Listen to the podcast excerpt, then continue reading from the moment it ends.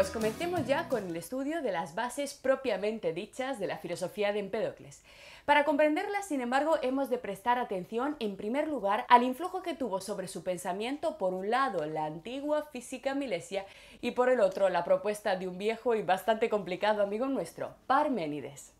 Como señalábamos al principio del bloque, Empédocles siguió la senda del materialismo más estricto, pero al mismo tiempo asimiló también varias de las ideas estructurales de la propuesta de Parménides que fueron incorporadas a su física, dando lugar a una nueva teoría mixta de enorme importancia para el desarrollo ulterior de la historia de la física. Es muy importante, por tanto, que aclaremos muy muy bien esta cuestión, ya que si no nos queda meridianamente clara, perderemos, nos perderemos la importancia de este grandísimo autor para la historia de la filosofía.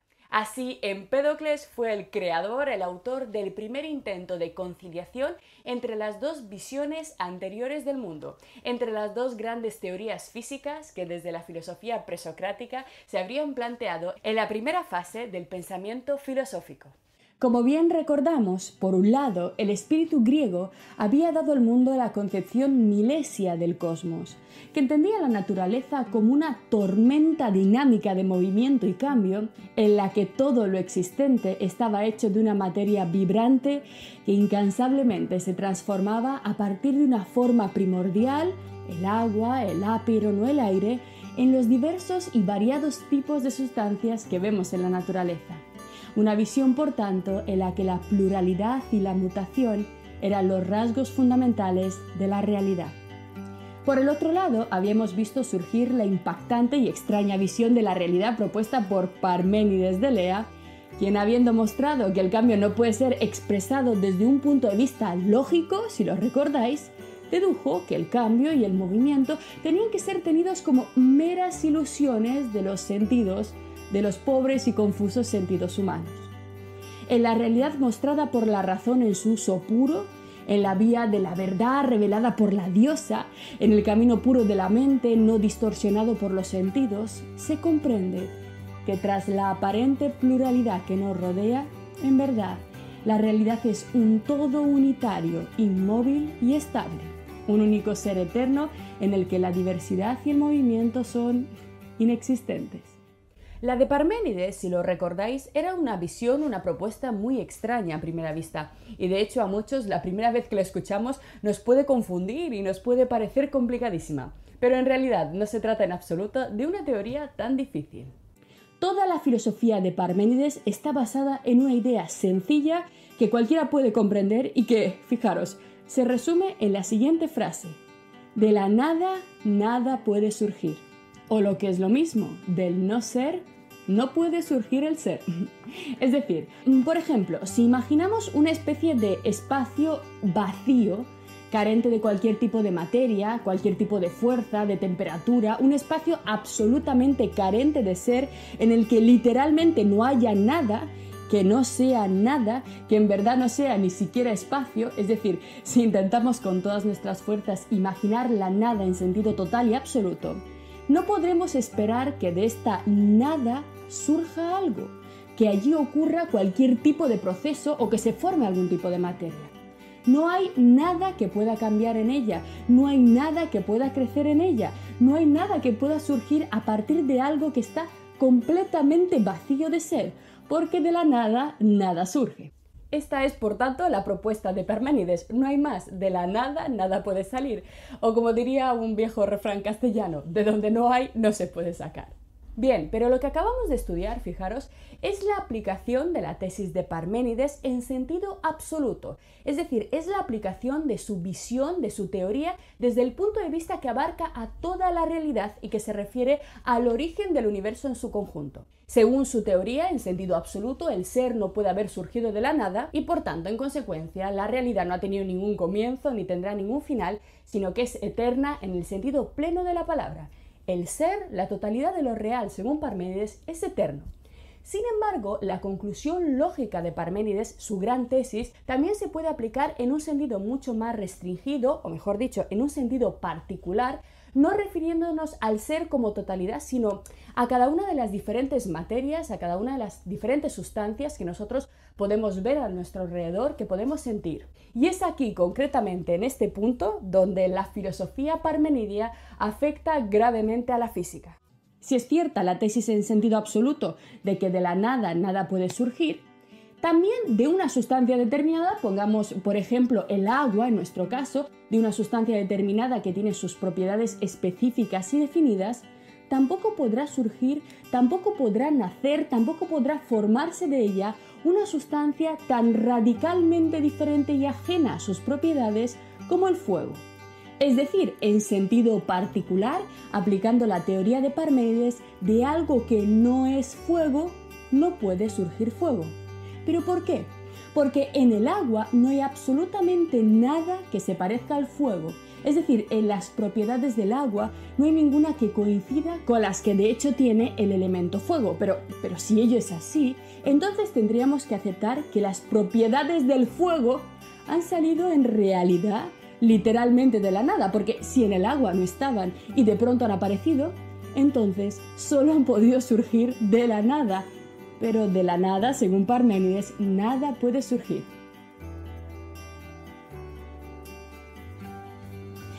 Este absurdo concreto, este hecho imposible que algo como el fuego pueda surgir del agua, porque del agua no puede haber salido, porque en el agua no están ninguna de sus propiedades, este absurdo, por tanto, esta incompatibilidad lógica, esta incoherencia, esta contradicción, es lo que la filosofía de Parménides nos revelaba que se hallaba oculta detrás del propio concepto de cambio.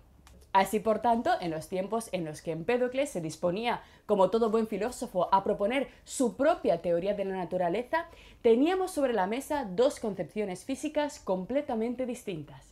Empédocles tomó por tanto de la física milesia la visión de la naturaleza como movimiento, y de Parménides la incuestionable imposibilidad del paso del no ser al ser, creando así, fijaros, una física mixta en la que se respeta al mismo tiempo el cambio y la estabilidad, la transformación incesante y la estable eternidad.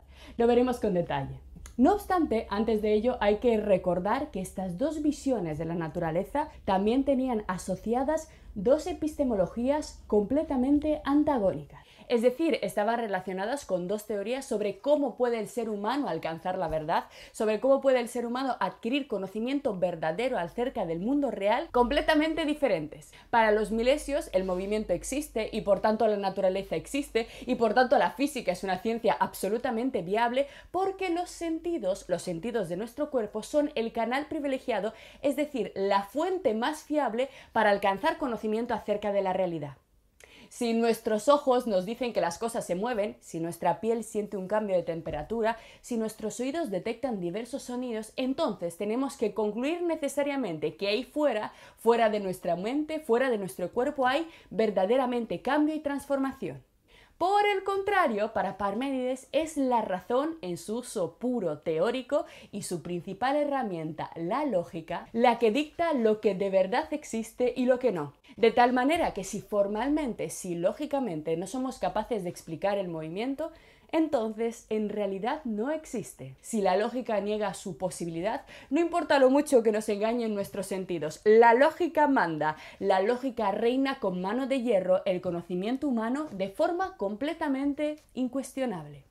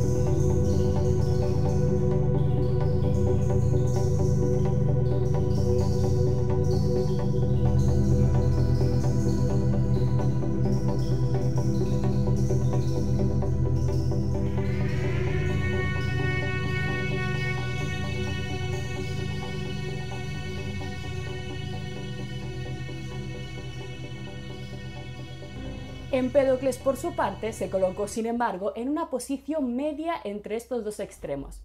No se dejó arrastrar ni seducir por los encantos de los sentidos, pero tampoco se lanzó en brazos de la lógica, sino que buscó un punto medio entre ambas muy muy interesante.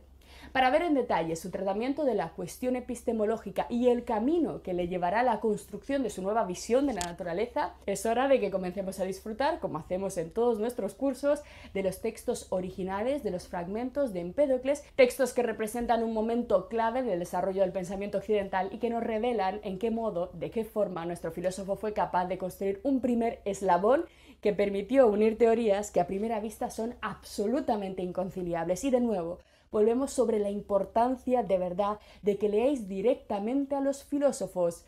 Nada de libros sobre libros. Así que vayamos a la lectura de estos magníficos textos. Nos dice Empédocles en unas líneas sacadas de su obra sobre la naturaleza, hablándonos en primer lugar sobre la confianza que merecen nuestros sentidos. Atentos.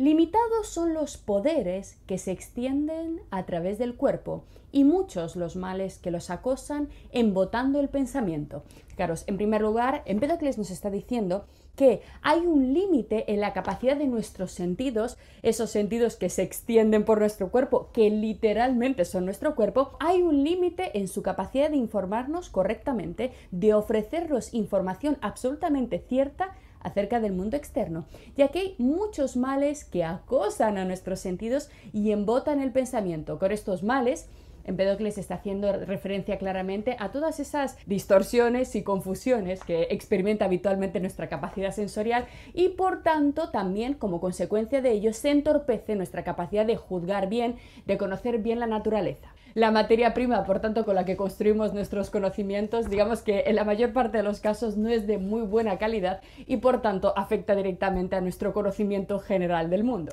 Por ejemplo, en mi caso, yo soy miope, sin gafas, sin lentillas, no puedo ver absolutamente nada de lejos. Mis ojos me informan de una realidad borrosa y deformada que en realidad no se corresponde a lo que verdaderamente hay fuera. Los edificios no están deformados como lo ven mis ojos pero también en algunas ocasiones siento una temperatura que en realidad no corresponde al exterior, sino que, por ejemplo, se debe al hecho de que tengo fiebre, oigo un sonido que no está en el exterior, en el mundo exterior, sino que lo ha provocado mi oído interno, o siento un sabor amargo cuando en realidad es dulce debido a una enfermedad. Por tanto, este carácter habitualmente disfuncional de nuestros sentidos afecta directamente a nuestro pensamiento y con ello a las conclusiones que sacamos acerca de cómo funciona la naturaleza. En este sentido, nuestro Empédocles nos recomienda, en primer lugar, en sus textos, una cautela en lo que hace a nuestros sentidos, idea que, como todos bien sabemos, se convertirá con el paso de los siglos en uno de los lemas centrales de la ciencia empírica. Sin embargo, con el término experiencia, generalmente no nos referimos solamente a esta información bruta que nosotros adquirimos a través de los sentidos. Es decir, no solamente usamos el término experiencia para esto, sino también para referirnos a nuestras propias vivencias personales, a lo que experimentamos en nuestra vida biográfica y personal y en este segundo sentido, según Empédocles, la experiencia tiene también otro fallo. Y este fallo consiste en su carácter siempre limitado y circunscrito a nuestra propia circunstancia personal. Atentos a ello porque ¿qué importancia tiene esto de mis vivencias personales para la ciencia? Atentos aquí. Continúa Empédocles.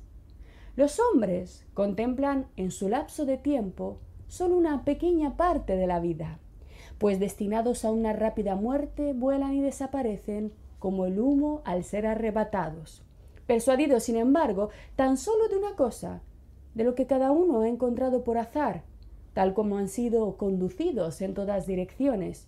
Todos se jactan, sin embargo, de haberlo descubierto todo. Tan pocas son las cosas que los hombres pueden ver o escuchar o comprender mediante la inteligencia. Por tanto, no solamente tenemos sentidos limitados que muchas veces nos confunden, sino que además la vida de cada individuo es extremadamente corta. Y en ello cada uno de nosotros solamente puede contemplar, solamente puede experimentar, solamente se puede relacionar con una parte muy muy pequeña del mundo, una parte muy pequeña de la realidad. Y esta, por tanto, debe ser una segunda e importantísima advertencia cuando nos disponemos a hacer filosofía de la naturaleza. Una advertencia además claramente heredada de Heráclito que nos dice que tenemos que tener una enorme precaución respecto a nuestra tendencia de hacer juicios generales a partir de nuestras experiencias particulares. Esto es inadecuado en todos los ámbitos, pero muchísimo más en el ámbito de la ciencia, de la filosofía, de la filosofía de la naturaleza. Por ejemplo, si nosotros escogiéramos a un inuit, a un habitante de las regiones polares, para que nos describiera con sus experiencias restringidas a ese medio cómo es el mundo, pues nuestro esquimal nos diría que el mundo natural, casi todo, casi siempre, está cubierto de hielo, que apenas hay plantas y que la oscuridad reina en la Tierra la mayor parte del tiempo. Algo muy diferente nos diría alguien que habita en el desierto y algo muy distinto un habitante de las zonas tropicales. Así que este sencillo razonamiento nos tiene que hacer comprender los peligros de proyectar en la ciencia y en la filosofía nuestras vivencias y convertirlas en teorías generales acerca de la realidad. En este tipo de actividades, como la ciencia y la filosofía, tenemos que, mm, digamos, adoptar una posición especial en la que tenemos que estar dispuestos a dejar de lado, a poner entre paréntesis nuestras propias vivencias, siendo por tanto cautelosos no solamente con la información que reciben nuestros sentidos, sino también con la información de nuestras experiencias vitales que muchas veces nos dan una visión parcial del mundo. Así que, ¿cuál es la moraleja? Para hacer ciencia, para hacer filosofía, lo que tenemos que hacer necesariamente es ampliar al máximo posible nuestro rango de experiencia y para ello hay dos caminos. En primer lugar, salir ahí fuera, viajar, ver el mundo y en segundo lugar, entrar aquí dentro, donde están recogidas todas las vivencias, todas las ideas, todos los descubrimientos que han dejado por escrito los hombres de todos los tiempos. Por tanto, los hombres contemplan en su lapso de tiempo solo una pequeña parte de la vida, pues destinados a una rápida muerte vuelan y desaparecen como el humo, persuadidos tan solo de una cosa, de lo que cada uno ha encontrado por azar. Es decir, muchas veces consideramos absolutamente cierto, absolutamente seguro, absolutamente verdadero aquello que nos han dicho, aquello en lo que nos han educado, las teorías acerca del mundo que mantiene la sociedad en la que vivimos sin darnos cuenta que en realidad han llegado a nosotros por azar.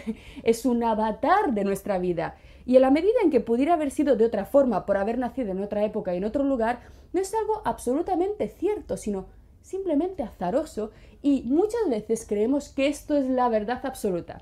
Así que la filosofía y Empédocles nos obligan a ser cautelosos respecto a nuestro marco cultural. Y esto vuelve una y otra vez en todos nuestros textos porque es una de las cosas que siempre se nos olvidan y que forma parte del espíritu filosófico más profundo. Todos se jactan, sin embargo, de haberlo descubierto todo. Tan pocas son las cosas que los hombres pueden ver o escuchar o comprender mediante la inteligencia. Y atentos aquí, Tú, pues, ya que te has retirado a este lugar, aprenderás no más de lo que la inteligencia mortal puede alcanzar. Este tú parece ser un discípulo al que poéticamente Empédocles se refiere, al que quiere instruir en su poesía, en realidad Empédocles se está refiriendo a nosotros, nos está diciendo que si ya nos hemos retirado a este lugar, si nos hemos ya sumergido en la filosofía, tenemos que darnos cuenta de que solamente podremos aprender en este viaje no más de lo que la inteligencia mortal puede alcanzar. Y en este sentido vemos una diferencia radical, si lo recordáis, con la propuesta de Parménides. Parménides proponía en su poema la posibilidad, por su parte, de haber alcanzado un conocimiento asequible al ser humano mediante una revelación divina. En cambio, Empédocles nos dice que la filosofía y lo que él va a enseñar es una actividad puramente humana, algo que solamente mediante nuestro esfuerzo mental podremos alcanzar y en este sentido, Empédocles nos recuerda que estamos solos en este viaje, solo nuestro esfuerzo, nuestra paciencia, nuestro sudor nos llevará a aumentar nuestro conocimiento y a darnos cuenta de cómo funciona la naturaleza.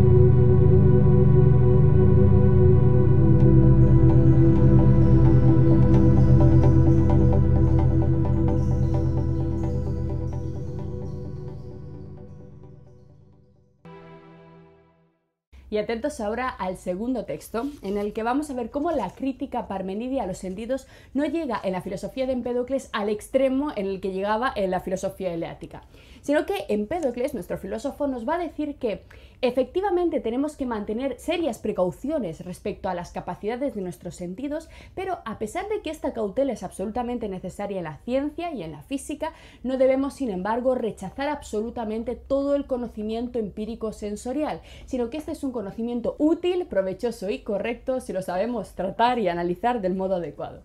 Fijaros lo que nos dice, posicionándose claramente en su marco epistemológico, un punto intermedio entre todo lo que hemos visto. Pero vamos, hablando de nuevo con este discípulo, observa con todas tus fuerzas cómo cada cosa se hace patente, y no tengas en la vista mayor confianza que en el oído, ni en el oído ruidoso, por encima de las percepciones provenientes de la lengua. No niegues tampoco tu confianza a ninguno de los otros miembros, a ninguno de los otros órganos, a ninguna de las partes del cuerpo, en cuanto que son canales para el conocimiento, sino que aprende cada cosa por el medio en el que ésta se haga patente.